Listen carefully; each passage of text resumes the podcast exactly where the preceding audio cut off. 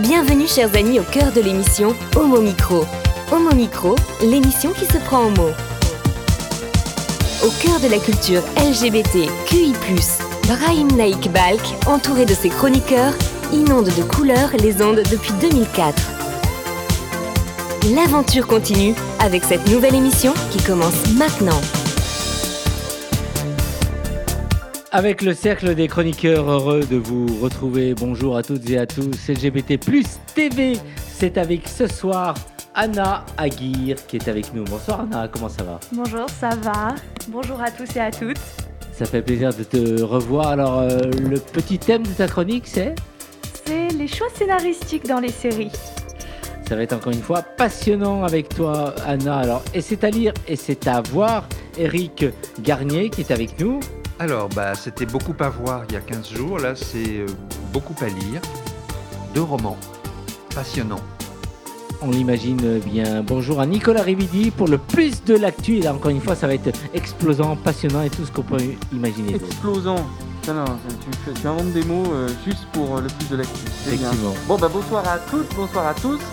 Euh, L'élection présidentielle, c'est dans un an, presque jour pour jour, et on fête aussi aujourd'hui le 40e anniversaire de la victoire de François Mitterrand en 1981. C'est donc l'occasion pour le plus de l'actu de revenir sur l'inénarrable union de la gauche.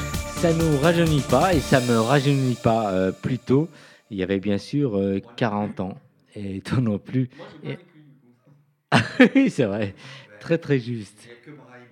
Ouais. Les plus vieux de, de l'équipe. Aux manettes, et ce sont les plus jeunes de l'équipe pour la réalisation. Nathan et Amy, bonjour à tous les deux, comment ça va? Ça va très bien et toi, Brahim? Ça va, merci. C'est toujours un plaisir de vous voir en face de nous. Nathan, bonsoir. Bonsoir Brahim, comment ça va? Ça va, merci. Vraiment, merci d'être là.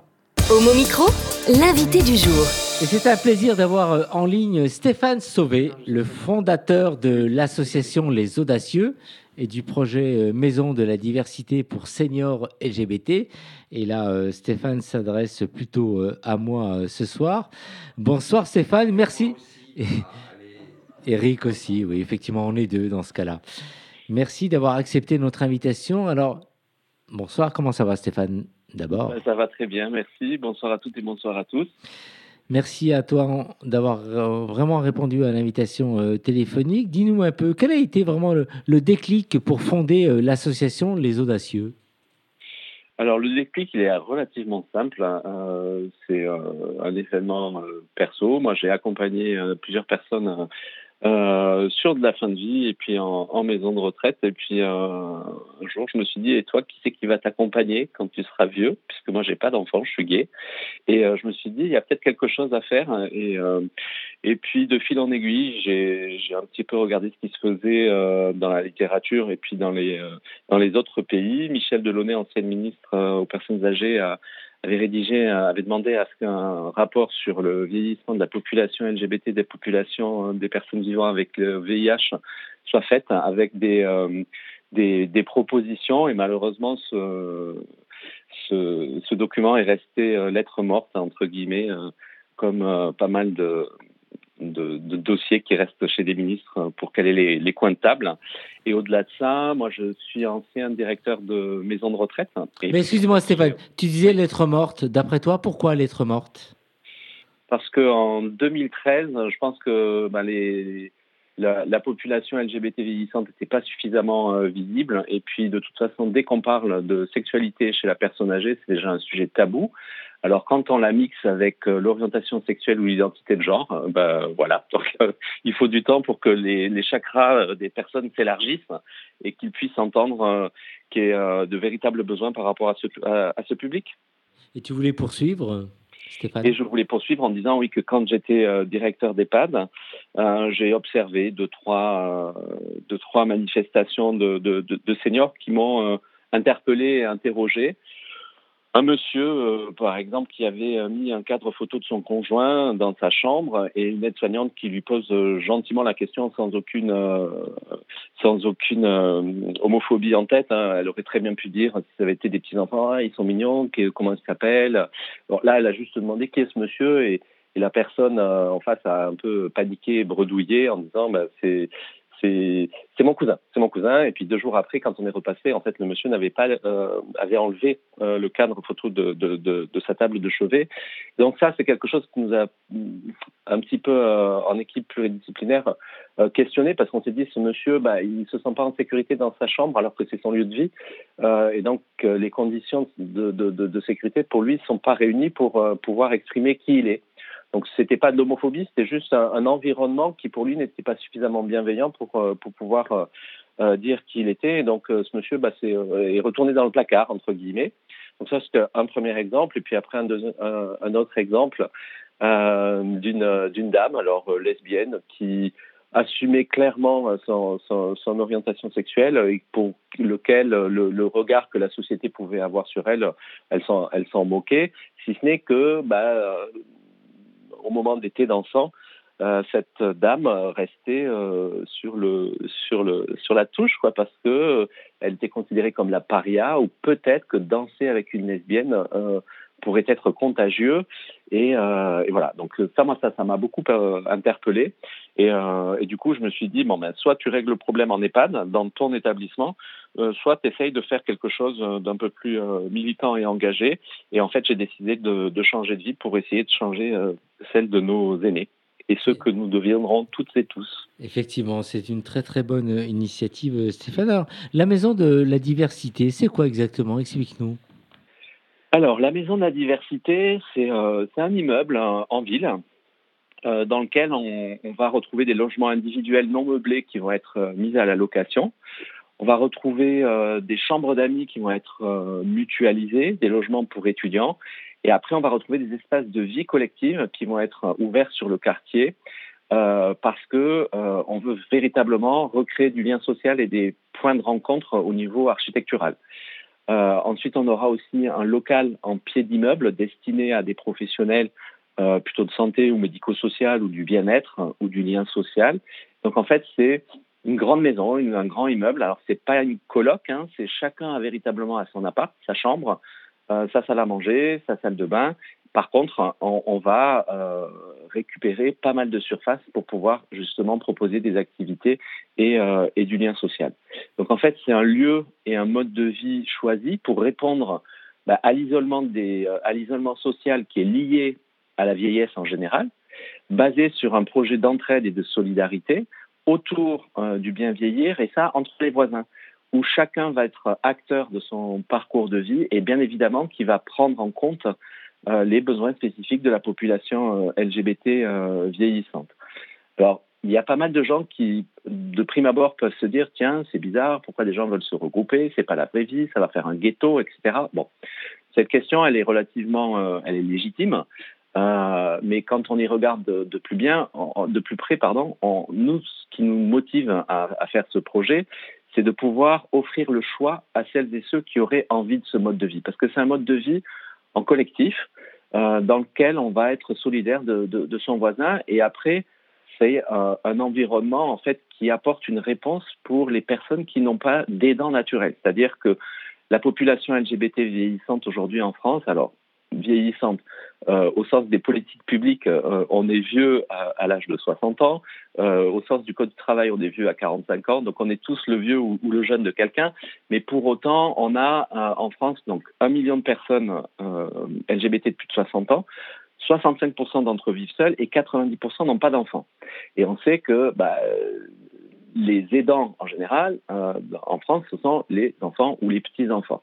Donc là, bah, on a une population qui est confrontée l'absence d'aidants dits naturels. Donc, on est plutôt sur des aidants dits la famille choisie. Et donc, en fait, euh, cette maison de la diversité, euh, du fait qu'elle qu s'adresse principalement à des seniors LGBT, fait qu'on répond à deux problématiques. La première, l'absence d'aidants naturels, et puis la deuxième, on lutte contre les discriminations, euh, que ce soit l'agisme, que ce soit les LGBT-phobies ou la sérophobie. Donc, c'est un environnement qui va être LGBT normé, dans lequel les hétéros sont les bienvenus. Donc euh, on fait un petit peu un pied de nez, entre guillemets. D'habitude, on pense que c'est toujours les minorités qui doivent s'intégrer dans la majorité, donc on est plutôt dans des environnements hétéronormés dans lesquels on va être LGBT friendly. Là, on fait juste l'inverse. Et donc, on fait ça pour celles et ceux qui ont encore envie de, de, de, de ce mode de vie-là. On ne dit pas que c'est la réponse universelle. on dit que c'est une réponse euh, qui, qui, doit être euh, offerte pour laisser aux, gens de, choisir leur, leur, lieu de vie. Parce que quand on revient sur la définition de l'autonomie ou de la perte d'autonomie dans le grand âge, l'autonomie c'est quoi? C'est la capacité à décider euh, de ses choix de vie. Donc pourquoi quand on serait vieux, on n'aurait pas le droit de choisir avec qui on a envie de vivre? Alors justement, avec ta description, eh ben, je m'y retrouve dans plusieurs années. C'est un, vraiment un beau, un beau projet. Dis-nous, où vous en êtes exactement aujourd'hui? Alors quels sont aussi vos partenaires? Et surtout, sur quel territoire comptez-vous euh, ouvrir une maison de la diversité de, ce type, Stéphane? Alors, ça fait trois ans que moi je mène ce projet. Donc, le projet n'est pas simple à porter parce que de, par sa dimension euh, euh affinitaire. Euh, pour autant, moi, j'ai fait un petit peu la, tournée des centres LGBT euh, euh, en France. Je suis passé par Nice, par Toulouse, par Bayonne, par Bordeaux, par Nantes, par Lille, Strasbourg, Lyon, Paris. Bon, voilà. et en fait, j'ai essayé de voir où étaient les seniors LGBT quels étaient leurs besoins, est-ce qu'ils étaient accueillis et est-ce qu'ils étaient satisfaits des réponses qui étaient proposées par les associations, et puis de voir comment est-ce qu'ils se projetaient dans euh, le futur, quels étaient leurs projets de vie euh, et leurs projets d'habitat. À partir de là, on a vu qu'il y avait euh, une appétence plus ou moins forte, parce que les seniors sont très occupés et, et n'ont pas beaucoup. il y en a qui donnent beaucoup de temps pour faire du bénévolat, et puis d'autres qui sont tellement occupés que c'est pas la préoccupation principale. Néanmoins, on a vu que sur Montpellier et sur euh, Nice, euh, bah, on avait pas mal de répondants, donc on a un petit peu, on s'est un petit peu focalisé sur ces deux populations, sachant que la L'association Les Audacieuses et les Audacieux, elle est née euh, d'abord à Paris. Et donc, aujourd'hui, on a à peu près 200 adhérents en, en, en, national. Majoritairement, on a à peu près 80 qui sont en Ile-de-France. Mais on a donc des régions qui commencent à émerger. Et pour autant, on a aussi des villes qui nous sollicitent maintenant parce qu'on commence à avoir euh, bah, une petite notoriété ou une expertise sur, euh, sur ce sujet de la population LGBT vieillissante. Et par exemple, Nice euh, est très intéressée, mais la ville de Lyon euh, vent debout pour pouvoir avoir la première maison de la diversité. Donc pour répondre à ta question, on en est où? La maison de la diversité est toujours dans ma tête. Bon, bien que avec les audacieux et les audacieuses, on a co-construit le, le, cahier des charges architecturales et euh, le projet de vie sociale est partagé. Euh, maintenant, reste plus qu'à la concrétiser. Alors, on avait jusqu'à l'an dernier un partenariat avec la Fondation des Petits Frères des Pauvres qui s'était engagé euh, à financer la première maison. Bah, L'histoire a voulu que bah, la Fondation se, se, désengage, malheureusement. Euh, alors qu'on avait trouvé un lieu euh, à acquérir à Paris, euh, intramuros, qui permettait d'offrir une belle première maison de la diversité euh, à Paris dans le, dans le 20e arrondissement. Euh, bon, ben, ça a été une, grosse claque. Pour autant, ben, ça m'a pas euh, perturbé plus que ça. J'ai envie de dire, moi, j'ai, je suis resté concentré parce que je sais que derrière, il y a des, des, des seniors et qui sont là et qui attendent euh, cette réponse-là. Ouais. Et, euh, et, du coup, là, on, on, est euh, maintenant avec un partenariat avec la Croix-Rouge Habitat et, et Caritas Habitat. Vous allez pouvoir rebondir, j'en suis sûr.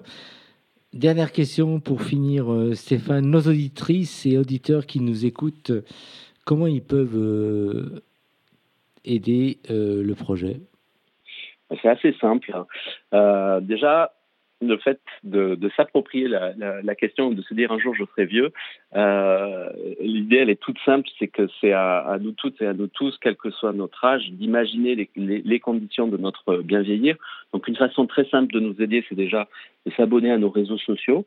Euh, et puis euh, ensuite, bah, pour aller plus loin, on peut faire une adhésion. Les adhésions, c'est 10 euros, mais comme on est reconnu d'intérêt général, c'est 3,30 euros, donc ça coûte pas grand-chose. Et ça fait plus d'un dans le compteur pour nous. Et par rapport à nos partenaires, bah, quand on sait qu'on a 200 adhérents ou quand on en a 1000, bah, c'est pas la même histoire qu'on qu qu raconte. Donc, et puis partager bah, nos, nos publications sur les réseaux sociaux pour interpeller les gens, parce que la population, elle peut être invisible ou invisibilisée, mais c'est à nous euh, ouais. d'aller euh, d'aller imaginer ces, euh, notre futur. Effectivement, alors notre futur, bon, moi en ce qui me concerne, je suis sensible à ton projet, tu sais très bien, bon, c'est vrai que je suis plus proche de ce que tu es en train de décrire.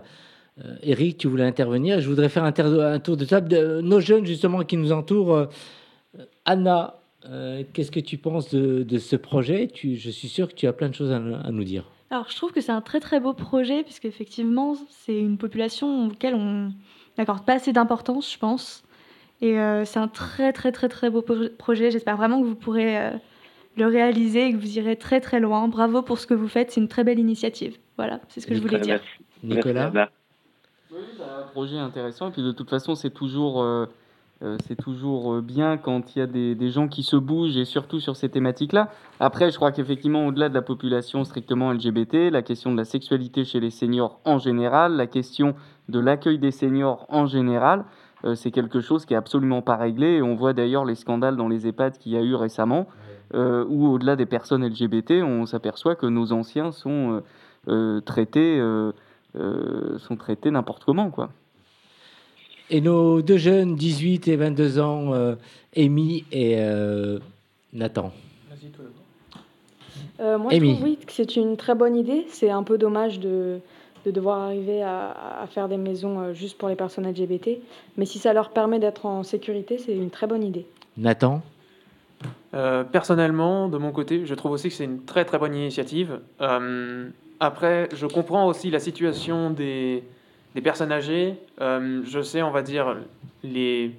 les comment dire euh, Tout le contexte et aussi tous les supposés et tout ce qu'on a eu sur eux, tout ce qu'on qu'on suppose sur eux, par rapport au fait que justement ils étaient dans une société qui était très euh, stricte, qui était très hétérosexuelle, et encore aujourd'hui c'est toujours le cas. Mais je pense notamment qu'aujourd'hui, ça a évolué et ça, commence, ça, continue à évoluer, mais c'est vrai que les seniors d'aujourd'hui, et donc ceux qui sont les, seniors qui sont, qui enfin, LGBT du coup, ils vont euh, tout simplement se sentir gênés parce qu'ils ont vécu cette, cette, sorte de pression euh, durant les années 40-50 où cette société était encore majoritairement hétérosexuelle. Merci pour ce retour, euh, Nathan. Stéphane, alors, une adresse de ton site internet pour qu'on puisse communiquer et aller vers toi? Tout à fait. Donc, c'est euh, www.rainbold, R-A-I-N-B-O-L-D.fr.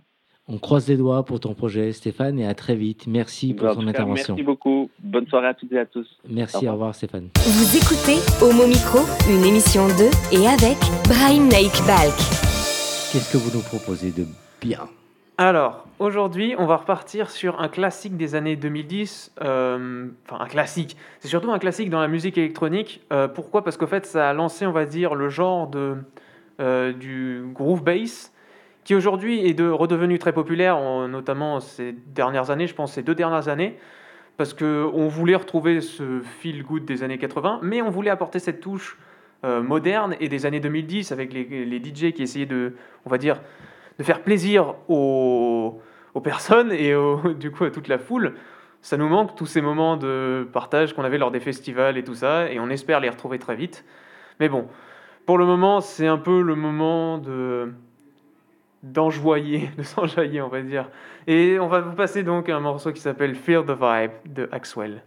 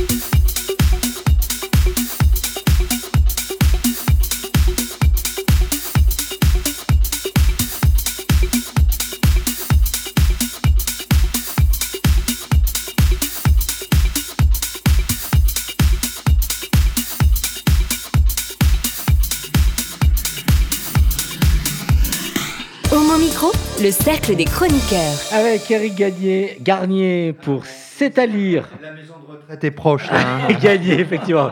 Surtout pour moi, effectivement. Eric Gagné, non. Eric Garnier, qui va nous présenter deux romans dans C'est à lire. Alors, tendez bien l'oreille, parce que tous les deux, ils sont passionnants. Oui, le premier, c'est l'année buissonnière, pas l'école, hein, l'année buissonnière, même si ça se passe euh, pour le héros euh, du roman, qui s'appelle Yves, euh, ça se passe en, en classe de troisième. Et l'auteur est Yvan Quintin. Alors, Yves, Yvan, oui, il y a certainement, en tout cas, une première partie assez autobiographique, puisqu'Yvan, voilà, en effet, peut avoir été en classe de troisième dans les années 50. Euh, nous sommes en province. Donc imaginez-vous en province, dans les années 50, l'après-guerre, et dans une école religieuse où il n'y a que des garçons. Alors évidemment, ça va euh, peut-être euh, favoriser ce qu'il ne sait pas encore être de l'homosexualité vis-à-vis de son camarade Rémi. Donc c'est l'histoire d'une la découverte euh, de quelque chose qu'on ne connaît pas encore euh, et qui va euh, mettre Yves dans un peu tous ses émois, d'autant que il il est un peu naïf, il est un peu le dupe de son camarade Rémi, qui est un petit peu plus âgé, je crois, et qui Rémi demande à Yves de- d'être une sorte de, de- boîte postale pour les lettres d'une cousine de Rémi, euh, avec qui il s'échange des lettres, etc. Et euh, le brave Rémi est, assez naïf et découvrira qui est la cousine. Et d'ailleurs, cette histoire fait un peu penser à ce magnifique film de Joseph Lozay, qui avait eu la Palme d'Or à Cannes, qui s'appelait Le Messager, où un petit garçon euh, qui était amoureux de, de la, jeune femme, finalement euh, allait de l'un à l'autre vers le, garçon euh, des, écuries euh, et euh, donnait des messages euh, sans savoir de quoi il s'agissait.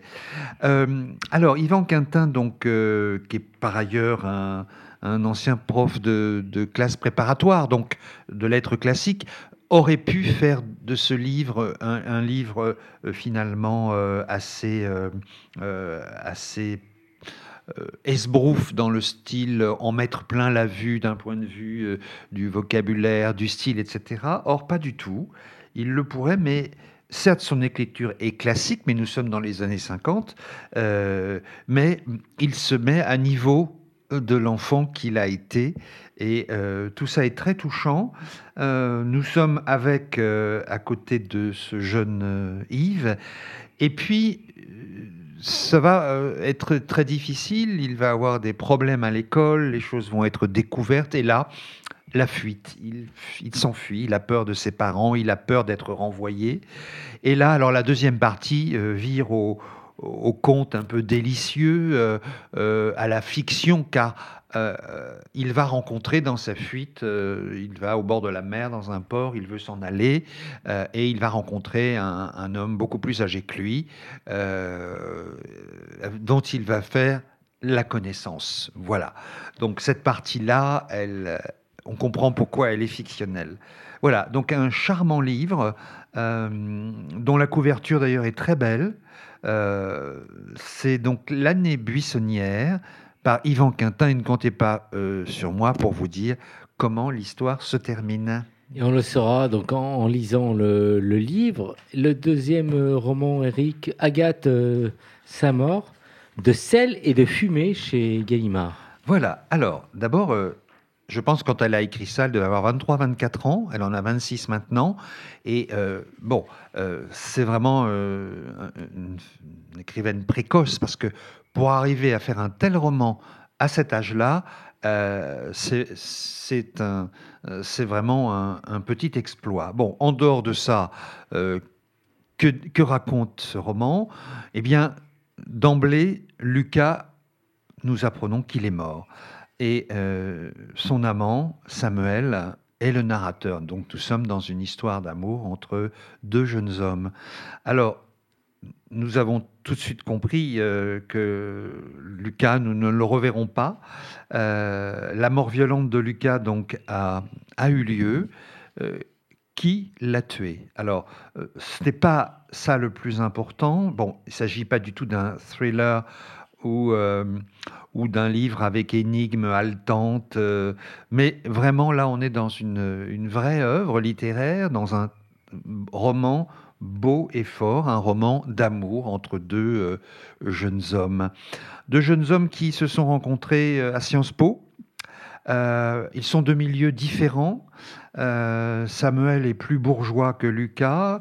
Euh, ils ont euh, des points communs dans leur sexualité. Ils n'ont pas toujours été homo. Et Lucas, lui, ça sera son premier amour et le dernier. Alors, donc, ce qui est intéressant, c'est ce parcours sinueux des sexualités qui, les, rapproche et qui, comme des affluents, se rejoignent dans, un, un fleuve, euh, celui de la passion. Euh, bon, ce roman est aussi l'histoire d'une rupture, car quand euh, Lucas meurt, eh bien, le couple s'est séparé. Ils ont rompu comme, comme on peut le faire quand on a 22 ans, 21 ans, sur un mouvement d'humeur. Et c'est donc l'histoire de cet amour que le roman déroule. Euh, avec euh, maestria dans un, dans un retour en arrière, donc euh, sur l'époque heureuse, la brève époque de leur amour. Et ce retour en arrière bah, nous brise d'autant plus le cœur, nous lecteurs, que le rebondissement final est terriblement douloureux pour Samuel, celui qui a survécu, et pour nous, le lecteur. C'est pour ça que ce roman est très prenant. Donc c'est un roman très réussi, euh, d'une, le roman d'une jeune passion, euh, et euh, passion qui est tout sauf un fleuve tranquille, et dont la politique va se mêler, car nous sommes au moment de, nous sommes en 2013 au moment de la loi Taubira et des monstrueuses manifs pour tous. Alors la, romancière euh, maintient du début à la fin une tension de lecture remarquable. Son écriture, son écriture est dense, précise, intense, presque habitée, et nous laisse veuf de Lucas. Donc c'est De sel et de fumée, Agathe Saint-Maur, ça fait un nom un peu de euh, un peu d'autrefois. Euh, peut-être c'est un pseudo. Euh, en tout cas, ce nom qui, qui fleurbon la, la, la, France ancienne, eh bien, est, est le, le, nom d'une très jeune romancière chez Gallimard, de sel et de fumée. Voilà, que, que vous, dont la lecture vous bouleversera et vous accrochera. Et, et bravo. Merci à Agathe Saint-Maur et à Gallimard. Merci euh, Eric. Alors petit tour de table justement. Et Nicolas, qu'est-ce que tu as retenu de ces deux romans et tu voulais réagir? Bah Moi je suis un amoureux des titres. J'aime beaucoup les titres. Et celui-ci est assez merveilleux. De sel et de fumée De sel et de fumée, je trouve ça. Alors il y a une explication hein, dans un moment dans le cours de la lecture. On, on dit Ah oui, voilà le titre en effet. Je suis incapable de vous le redire. J'ai été tellement pris par euh, l'histoire elle-même que euh, bah j'ai oublié. Non, non, mais de toute façon, j'ai pas lu. Mais c'est vrai que les titres, c'est toujours un truc euh, assez, c'est formidable. Il y a des gens qui arrivent à pondre des, des fulgurances comme ça. Anna? Alors moi, j'avoue que si ce livre-là, De sel et de fumée, a attiré mon attention, cette histoire d'amour très tragique, je pense qu'elle est très intéressante. Et de ce que tu en dis, les personnages ont l'air vraiment bien écrits, bien travaillés. Et euh, j'ai envie de le lire. Tu m'as donné envie, bravo. Et je suis sûr aussi que Amy a envie de lire euh, le premier ou le deuxième livre. Bah, moi, justement, je ne vais pas suivre la majorité. Ah. Euh, je partirai plus pour le premier livre. Oui. Je sais que les années 50 sont des années qui sont très intéressantes. Donc, je pense que je partirai plus sur celui-là. Eric, alors beaucoup d'auditrices et d'auditeurs euh, se posent la question, mais comment Eric nous sélectionne ces livres qu'il nous présente à chaque fois à Homo Micro? Alors, Agathe Saint-Maur, c'est un article de Télérama, qui était un bon article. Euh, et euh, Yvan Quintin, eh bien, c'est parce que je, je, connais cette maison d'édition et je suis informé des sorties. Et je sais que Yvan Quintin, voilà, c'est la qualité absolue. Merci Eric. Homo Micro, le cercle des chroniqueurs. Ça, c'est une surprise. J'ai répété avec des lalala tout à l'heure. Oui, je- on s'attend au pire. C'est Guy Lux qui va le présenter. Hey, chers amis, bonsoir ce Champs-Élysées extraordinaire, il faut bien le dire, retrouvons notre Gilbert Méco national avec les chœurs de Champs-Élysées au pavillon Gabriel. Toi, anti-Gilbert, extraordinaire, il faut bien le dire. Moi, le 10 mai, il y a trois ans, fut un jour extraordinaire, à bien marqué d'une pierre. Oui, vraiment, l'Élysée prit pour sept ans un drôle de locataire, un socialiste exemplaire, Mitterrand. L'emmerdant, c'est la rose, l'emmerdant. C'est quoi? C'est la rose, l'emmerde.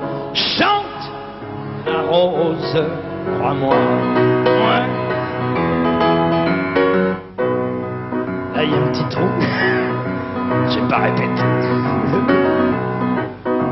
La rose nous pique au sang. La France est au goutte à goutte, sans détend, coûte que coûte, pour longtemps. Ouais, à ce rythme, évidemment, c'est bientôt la banqueroute, car c'est déjà la déroute en chantant. L'emmerdant, c'est la rose, l'emmerdant. C'est quoi L'emmerdant chante. C'est la rose. Ça détend. Ce soir à Champs-Élysées, c'est la fiesta. L'inflation, elle, c'est pas la joie. Le téléphone et l'essence en font foi. Moi, je dédie au président. Cette chanson, ce poème en forme de requiem pour c'est un ouais, l'emmerdant.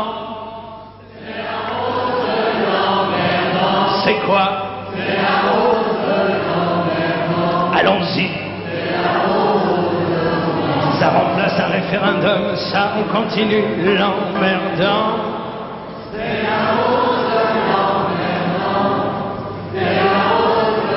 Eh ben tout le monde est d'accord, c'est la rose. Crois-moi, ouais, encore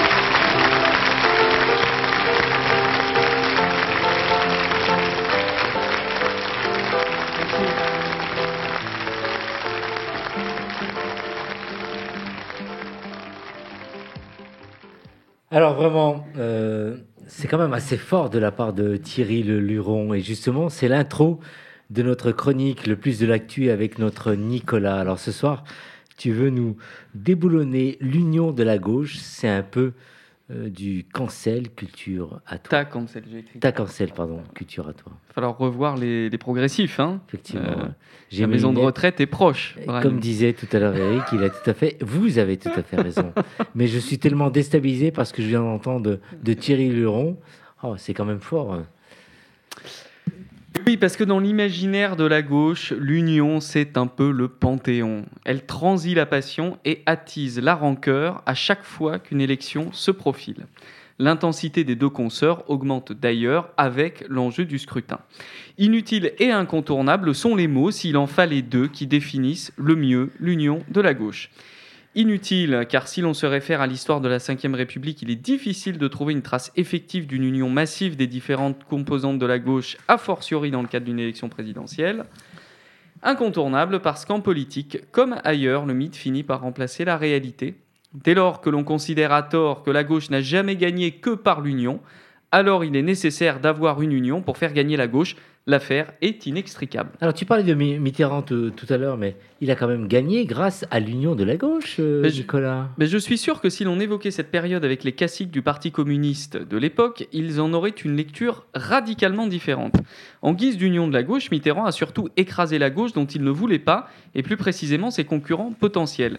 Le programme commun fut un hocher offert à Georges Marchais, et cela a fonctionné suffisamment longtemps pour que le cocu le reste. L'union de la gauche, selon Mitterrand, c'est donc un gouvernement de 44 membres avec seulement 4 communistes, 2 radicaux. Idem aux élections législatives qui suivent. Il faut croire que l'humeur n'était pas au retrait des socialistes pour favoriser les communistes dans certaines circonscriptions. En guise d'union, c'était un bidouillage. Mitterrand n'a pas gagné par l'union mais par la force, en donnant quelques restes à des communistes exsangues qui ne s'en sont toujours pas remis. En réalité, euh, l'origine de l'union de la gauche se trouve dans la belle victoire du Front populaire en 1936. L'origine du mythe aussi. La seule autre occurrence de ce type, si l'on accepte l'immédiate après-guerre, c'est la victoire de la gauche plurielle en 1997. Notez bien cependant que dans les deux cas, il ne s'agit que d'élections législatives, qui plus est dans des contextes très particuliers. 1936 fait suite à une instabilité parlementaire sur fond de montée des totalitarismes en Europe, et 1997 survient à la suite d'une dissolution acrobatique de l'Assemblée nationale après deux années de grogne sociale quasi ininterrompue. Aucune trace donc d'une union de la gauche lors d'une élection présidentielle et c'est pourtant vers elle que les regards convergent aujourd'hui. Il ne vous aura pas échappé qu'il y a quelques jours s'est tenue une grande réunion des candidates et candidats de gauche déclarés à l'élection présidentielle ou en voie de lettres. Mélenchon était opportunément en Amérique du Sud à ce moment-là et n'a donc pas pu participer directement aux réjouissances. À la sortie, en lieu et place d'une union, même balbutiante, nous avons eu droit à la cohue habituelle et aux affirmations contradictoires. Comme si ce n'était pas suffisant, le coup de grâce fut porté par l'annonce du calendrier. Alors la gauche ne dit pas grand-chose en ce moment, mais elle se dote tout de même d'un calendrier pour organiser le vide. Vous savez, c'est un peu comme quand vous galérez euh, devant votre PowerPoint et qu'au lieu d'éteindre l'ordinateur pour réfléchir, vous vous lancez dans le test frénétique de tous les modèles disponibles. Votre diaporama n'a pas beaucoup avancé, la gauche non plus. Alors le calendrier disait, si tout va bien, d'ici la fin de l'été, on entamera un débat pour choisir le mode de désignation du candidat. Sauf si, bien sûr, on ne va pas vers un candidat unique au premier tour. Bref, tout ça pour dire qu'en septembre, il n'y aura donc ni candidat ni programme. Vous le sentez venir, le gros foirage de 2022 là Alors au moins aura-t-on, à l'initiative des Insoumis, établi le principe d'un pacte de non-agression. Oui, oui, hein, comme celui entre Staline et les nazis. Il y a une ambiance à gauche en ce moment, c'est quelque chose. En tout cas, je ne déprime pas encore, car il y a une solution. Et laquelle alors? Dis-nous tout. Euh, eh bien, en finir avec l'union de la gauche. La gauche, c'est une nébuleuse qui s'étend des anarchistes nihilistes jusqu'aux radicaux, c'est-à-dire une famille dont les membres sont tellement différents qu'il, qu'il ne peut y avoir de convergence d'opinion réelle. Vous pourrez me rétorquer, à plus ou moins juste titre, que sur l'essentiel, la gauche peut se rejoindre. Oui, et non. Oui, parce qu'il y a quelques fondamentaux, non, parce qu'en réalité, ces fondamentaux sont des variables d'ajustement. La fiscalité, où sur un budget de plus de 400 milliards d'euros, on a juste quelques milliards dans un sens ou dans l'autre. L'écologie, où chacun y va de sa réforme, mais toujours avec en tête l'idée qu'il ne faut pas trop chambouler quand même. Le régalien et la laïcité, avec une telle incapacité à avoir un débat serein que la gauche s'embourbe dans les traces de roue de la droite et du Front National. Au-delà, rien. Le revenu universel a quitté le débat. Les mobilités et les nouveaux accès aux services publics sont oubliés, l'Europe s'étiole alors qu'elle devrait, être un seul État, bref, l'utopie est morte. Reste la question du candidat ou de la candidate. Ce mot vient du latin candidus, qui signifie blond, pas transparent. Or, c'est devenu un gros mot à tel point que, comble du ridicule, la campagne a commencé entre des personnes qui réfléchissent à prendre toute leur part dans un débat qui assurément tiendra une place importante dans le cœur des Françaises et des Français, qui souhaitent par-dessus tout qu'une nouvelle politique soit insufflée dans le pays face à un monde en mouvement. Bref, je suis injuste parce qu'il y en a un qui est candidat, un seul, c'est Mélenchon, El Libertador, comme on l'appelle désormais de l'autre côté de l'Atlantique. Et au-delà de la caricature facile que l'on pourrait faire de lui, il se trouve que c'est le seul qui a raison. Nos institutions, aussi imparfaites soient-elles, font de l'élection présidentielle le rendez-vous d'une femme ou d'un homme et du peuple de France. Mélenchon l'a bien compris, comme Mitterrand avant lui et comme tous ceux qui ont remporté cette élection. Et le plus de l'actu, Nicolas? Militer à gauche, c'est devoir d'une part s'arranger de l'ingratitude du peuple, qui lui doit pourtant tous ses acquis sociaux, et d'autre part supporter la médiocrité des dirigeants ambitieux et lâches, slalomant entre leurs icônes.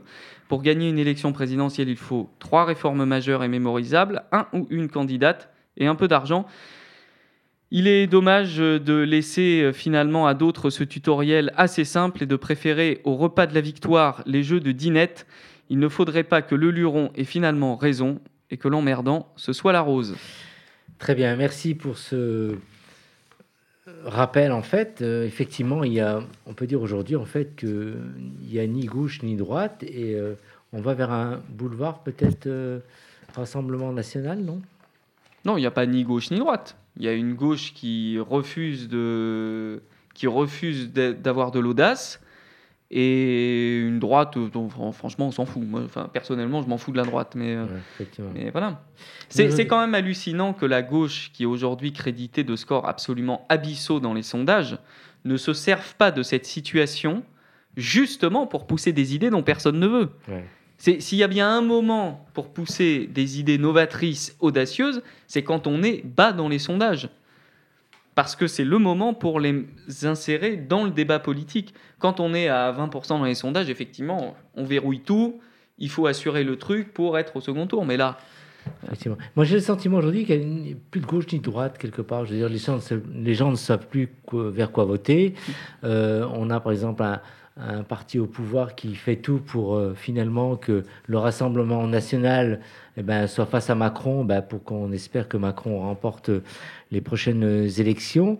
J'ai le sentiment que les gens ne savent plus trop aller et qu'il n'y a pas de véritable politique. La gauche et la droite ne veut plus rien dire aujourd'hui. Et non, il y, a une gauche. La gauche, la gauche, ça veut dire quelque chose.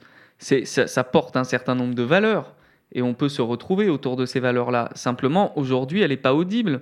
Les, gens sont insensibles à ça. C'est ça qui est dramatique, en fait. C'est le fait de penser que quand on est un ouvrier, quand on est un immigré, quand on est un précaire, etc., le salut se trouve du côté de, Marine Le Pen ou du Front National.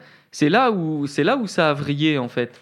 C'est là. Et, le, truc, c'est que la gauche, elle a cette responsabilité aussi de proposer des alternatives. Elle a cette responsabilité de dire à ces gens-là, mais c'est pas, pas là que, se trouve, que se trouve votre salut, c'est pas là que se trouve votre survie, et c'est sûrement pas là que se trouve votre avenir. Merci euh, Nicolas. Homo Micro, l'émission LGBTQI+, qui se prend au mot. Et avant de retrouver Anna, on passe à la musique, Nathan et Amy.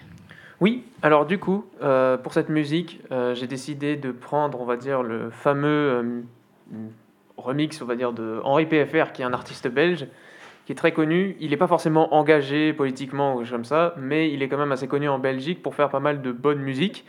Et du coup, en fait, j'ai décidé de prendre le morceau de Billie Eilish qui était sorti pour euh, le film de James Bond, euh, qui était censé sortir au cinéma, mais finalement qui n'a pas eu le temps de sortir. Et bon, au final, le titre de la musique euh, rappelle aussi qu'en ce moment, on n'a pas vraiment le temps de mourir, on a surtout le temps de vivre et on a le temps de profiter à fond de la vie qui nous reste devant nous. Oh, you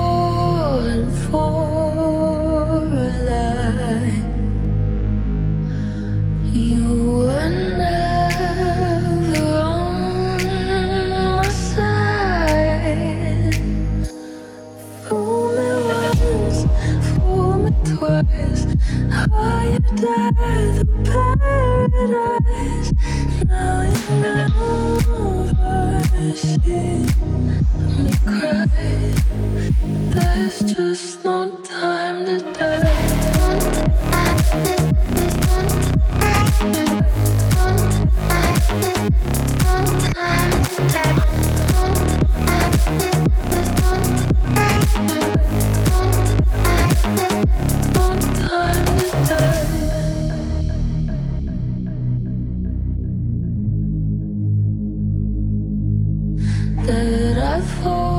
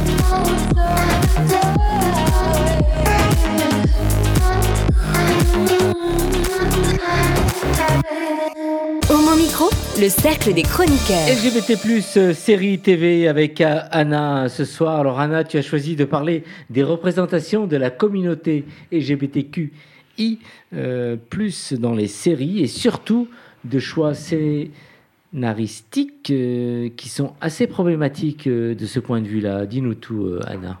Alors c'est exact. Aujourd'hui, je vais vous parler du Bury Your Gaze, aussi connu sous le nom du Dead Lesbian Syndrome, qui en fait est le nom donné à cette habitude scénaristique qui vise à tuer de manière excessive les personnages appartenant à la communauté LGBTQI. Donc au-delà d'offrir des représentations stéréotypées, la télévision a tendance à réduire le temps d'écran de ces personnages et à les tuer. Alors pour la petite histoire, cette notion ne date pas d'hier. Elle est apparue euh, pendant l'âge d'or du cinéma, à Hollywood, où les auteurs, pour éviter d'enfreindre la loi, de promouvoir la déviance de l'homosexualité, bien sûr, entre guillemets, euh, ou de subir les foudres des éditeurs, tuaient ou punissaient leurs personnages homosexuels? Alors, euh, qu'est-ce que tu veux dire exactement de, cette notion et qu'est-ce qu'elle veut dire exactement et, concrètement, euh, Anna? En fait, c'est l'idée constante et populaire selon laquelle les personnages LGBTQI+ sont traités comme des pions dans les scénarios et sont considérés comme plus sacrifiables. C'est-à-dire qu'ils sont souvent utilisés pour faire avancer l'intrigue, donc soit générale de la série, soit l'intrigue d'un personnage hétérosexuel avant d'être tués pour différentes raisons, donc soit pas de réelle conclusion euh, à leur histoire et à leur développement, soit moins d'objectifs, donc plus rien à raconter, soit tout simplement moins utiles euh, à l'intrigue. Et puis parfois ça va même plus loin puisqu'ils sont tués tout simplement parce qu'ils sont gays. Donc s'ils ne sont pas tués, ils sont voués à une vie de misère et de malheur où ils ne trouvent pas l'amour et ne pourront jamais trouver le bonheur. On peut remarquer que cette idée s'applique souvent sur des personnages secondaires, et c'est un des problèmes fondamentaux parce qu'elle donne l'impression que ces personnages ne servent à rien et qui en fait sont juste un soutien qui permettent de remplir un quota. Donc j'ai quelques chiffres pour illustrer tout ça. Selon un rapport du GLAD, la Gay and Lesbian Association Against Defamation, mhm. en 2015-2016, qui est vraiment la saison où euh, ça a beaucoup fait parler, il y a eu 271 personnages LGBTQI+ réguliers et récurrents sur 409 séries diffusées, contre environ 8000 personnages euh, hétérosexuels principaux et récurrents. Donc ici, on a un premier signal d'alerte quand même sur euh, le ratio de la représentation. Oui. Et donc des journalistes ont décidé de compter le nombre de personnages sur cette saison qui sont morts en prenant en compte leur orientation sexuelle. Donc sur les 271 personnages LGBTQI+, 29 sont morts, ce qui nous donne à peu près 10,7%, contre 213 euh, personnages hétérosexuels morts sur 8000, ce qui nous donne à peu près 2,6%. Donc ici, ces chiffres nous montrent qu'un personnage LGBTQI+, a quatre fois plus de chances de mourir. C'est une différence notable qui fait souvent polémique puisqu'elle renforce cette idée des personnages gays qui sont narrativement moins intéressants. Mhm. Pour continuer avec les chiffres, selon une étude, menée par deux associations américaines, euh, des chercheurs ont constaté que plus de 30% des personnages bisexuels représentés dans les médias ont été tués à la télévision américaine entre 1976 et 2016. Une autre information qu'il ne faut pas négliger, c'est que cette tendance touche beaucoup plus les personnages féminins. En 2015-2016, sur les 29 personnages dont j'ai parlé précédemment, 22 étaient des femmes. D'ailleurs, le premier nom du Bury Your Gaze était le Dead Lesbian Syndrome. Depuis 1976, 65% des personnages féminins homosexuels à la télévision ont été tués. C'est une part énorme d'un groupe qui est très peu représenté. Rien qu'entre janvier et avril 2016, 12 personnages féminins ont connu une fin prématurée donc beaucoup de séries populaires. Là, je vais vous donner juste un petit exemple, donc alerte spoiler, dans une série qui s'appelle The Magician, où un personnage lesbien anonyme a été introduit pour les besoins de l'intrigue avant d'être tué quelques scènes plus tard. Alors, ici, euh, ce n'est pas simplement euh, le fait euh, que des scénaristes fassent mourir euh, des personnages qui est vraiment euh, problématique, euh, Anna. Oui, c'est ça. En fait, c'est pas simplement le fait que ce soit des personnages LGBTQI+, qui soient tués, parce que dans, tous les enfin, dans toutes les séries, il y a des personnages qui meurent. Oui. C'est bon pour le drama, c'est normal. En fait, le problème, c'est cette tendance à tuer les personnages gays dans une histoire remplie de personnages majoritairement hétéros, donc sans raison apparente, ou pour le besoin de l'intrigue, ou tout simplement parce qu'ils sont gays. Donc Sarah Kate Ellis, qui est la présidente du GLAD, l'association dont j'ai parlé précédemment, dit alors que si peu de lesbiennes et bisexuelles sont présentées à la télévision, la décision de tuer ces personnages de façon importante envoie un message dangereux sur la valeur des histoires des femmes homosexuelles. Et alors j'ai pris cette citation parce que c'est très intéressant, elle met en avant le vrai problème qui est l'impact de ces choix scénaristiques sur le spectateur et le message que ça fait passer. Les spectateurs qui appartiennent à la communauté LGBTQI+, se retrouvent dans ces personnages qui peuvent être un soutien moral. Et le traitement négatif qu'il en est fait par les scénaristes peut avoir un impact très négatif sur ces spectateurs. Néanmoins, on va être un petit peu positif quand même. Depuis 2017, les mentalités évoluent. Les personnages LGBTQI+, sont désormais d'une grande variété. Et oui, parfois ils seront malheureux, oui, parfois ils mourront. On a dépassé cette époque où tous les personnages LGBTQI+, n'étaient que des pions dans une histoire complexe, où leurs histoires ne parlaient que de crimes haineux, d'adolescents suicidaires ou de leur mise à l'écart par la société. Les personnages d'aujourd'hui sont des personnages complexes et travaillés qui portent leurs propres intrigues. Et plus important encore, ils ont enfin le droit d'être joyeux, de connaître le bonheur des romances, de carrière et d'amitié, comme tous les personnages hétérosexuels euh, depuis des décennies. Très passionnant. On fait réagir euh, Nicolas. Tu étais attentif, tu as peut-être quelque chose à dire. Euh, non, c'était c'était très bien, très instructif, euh, voilà. Euh, rien de. Eric? Oui, parce qu'à travers ces observations, on voit que quelque chose change et que euh, on plus voué euh, aux disparitions précoces, à, à la souffrance, à la mort, et euh, que une petite révolution est, est en marche et que, comme tu le dis, on, peut-être a-t-on le droit d'être un peu heureux avant de mourir. voilà, c'était passionnant, oui. Merci Anna. Oui. Oui, peut-être une question. Est-ce que, euh, est-ce que d'après toi, il y a eu aussi une libération du côté des scénaristes ou peut-être que des scénaristes LGBT ont eu plus de facilité à pouvoir aussi raconter des histoires LGBT, raconter les, histoires qui leur parlent? Alors oui, alors je ne l'ai pas noté, mais j'ai lu une anecdote qui était très intéressante. Euh, en 2016, il y a eu, euh, j'en avais parlé la dernière fois, la mort de Lexa dans la série The Hundred. Et en fait, suite à ça, des fans ont lancé une sorte de grande pétition que des scénaristes ont signée en fait pour euh, justement dire bah, on veut une représentation positive euh, dans, les, dans les médias, on veut que ces personnages aient le droit au bonheur, on veut qu'ils soient traités comme des personnages euh, hétérosexuels. Et beaucoup de scénaristes ont signé cette pétition. Et du coup, ont commencé à, hum, bah, utiliser ça en fait, dans leur scénario. Ouais, à se dire qu'il y avait aussi une Il y a autre chose ça. à faire. Pe- peut-être qu'ils se freinaient aussi eux-mêmes euh, à tort, euh, alors qu'en fait le public était prêt pour ça, quoi. Oui, et puis je pense aussi, euh, il y a certaines scénaristes, comme par exemple les sœurs euh, Wachowski, celles qui ont créé Matrix, Matrix pardon, qui ont créé la série Sense8. Je pense qu'elles ont beaucoup libéré la parole aussi. Oui. Et elles ont montré qu'il est possible de faire de très bonnes séries, d'avoir des personnages qui appartiennent à la communauté LGBTQI, qui peuvent faire de grandes choses. Et c'est ce genre de série qui, je pense, euh, vraiment a ouvert la voie euh, à- pour ce qu'on a aujourd'hui.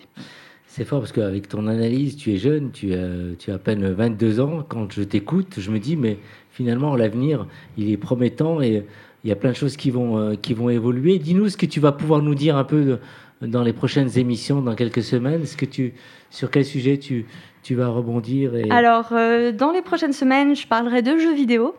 Je parlerai aussi d'animés. Alors, euh, vous aurez la surprise sur lesquels. Mais voilà, j'essaierai de vous montrer que dans tous les médias, tout type de médias, pas que ceux qu'on trouve à la télé ou au cinéma, il y a des représentations euh, de la communauté LGBTQI. Ça va être passionnant. Jeux vidéo, ça te parle, euh, Nicolas? Oh bah oui, quand même. Ouais. Eric, jeux vidéo, non, ça ne le parle pas. Et tout de suite, il me dit non, mais les- on va faire parler un peu le- les jeunes en régie, les jeux vidéo. Évidemment que oui, euh, Nathan. Effectivement, euh, je suis effectivement dans la section jeux vidéo, on va dire en troisième année, donc oui, c'est normal euh, que ça me parle, et puis surtout, c'est surtout un pan de toute ma jeunesse. Ouais. Euh, J'en ai joué beaucoup d'entre eux, et même aujourd'hui, actuellement, je regarde encore des jeux vidéo. Il y a actuellement des compétitions aussi de jeux vidéo qui sont actuellement en cours et qui sont très suivies. Ils sont suivis, par exemple, là, actuellement, Il y a les MSI, donc les Mid-Season Invitational de League of Legends, qui est un sacré jeu très populaire. Et actuellement, en fait, je vois au niveau de l'e-sport, ça réunit genre 60 000 personnes en ligne. Donc c'est quand même quelque chose d'assez impressionnant. Et on se souvient aussi qu'il y en avait eu un à Bercy. Il y avait un All-Star Game à Bercy qui avait réuni quasiment genre 60 000 personnes aussi. Donc c'était assez exceptionnel. Et 60 000 personnes, ce sont forcément les gens qui nous écoutent à, Mon Micro, qui suivent nos, nos podcasts grâce à vous, euh, chers réalisateurs euh, Nathan et Amy. Merci à Anna de m'avoir accompagné euh, ce soir et à très vite pour une prochaine émission. À très vite. Merci. À très vite aussi, euh, Eric euh, Garnier. euh, Oui, je suis ravi de t'avoir accompagné. C'est quoi cette nouvelle formule? Merci Anna de m'avoir accompagné. Ben oui, pourquoi tu as besoin de... Ben, carrément, j'ai besoin. Nous sommes tout- ta canne blanche ou Carrément. quoi Ou Le lundi ton- soir, tes c'est ça. béquilles ou... C'est ça le lundi soir. Et merci de m'avoir accompagné aussi, Nicolas. Eh ben, merci à toi, Brahim, pour cette émission. Et puis merci à, à Anna et Eric. Bah oui, et à nos deux techniciens, deux qui, sans, techniciens, sans qui euh, il n'y aurait pas d'émission. Effectivement. Très vite sur les réseaux sociaux aussi, sur nos différentes plateformes. On vous embrasse, portez-vous bien et à très vite. Hey Oh non Cette émission est maintenant terminée. Mais, un conseil Retrouvez l'ensemble des podcasts d'Homo Micro, l'émission qui se prend au mot, sur toutes les bonnes plateformes de streaming.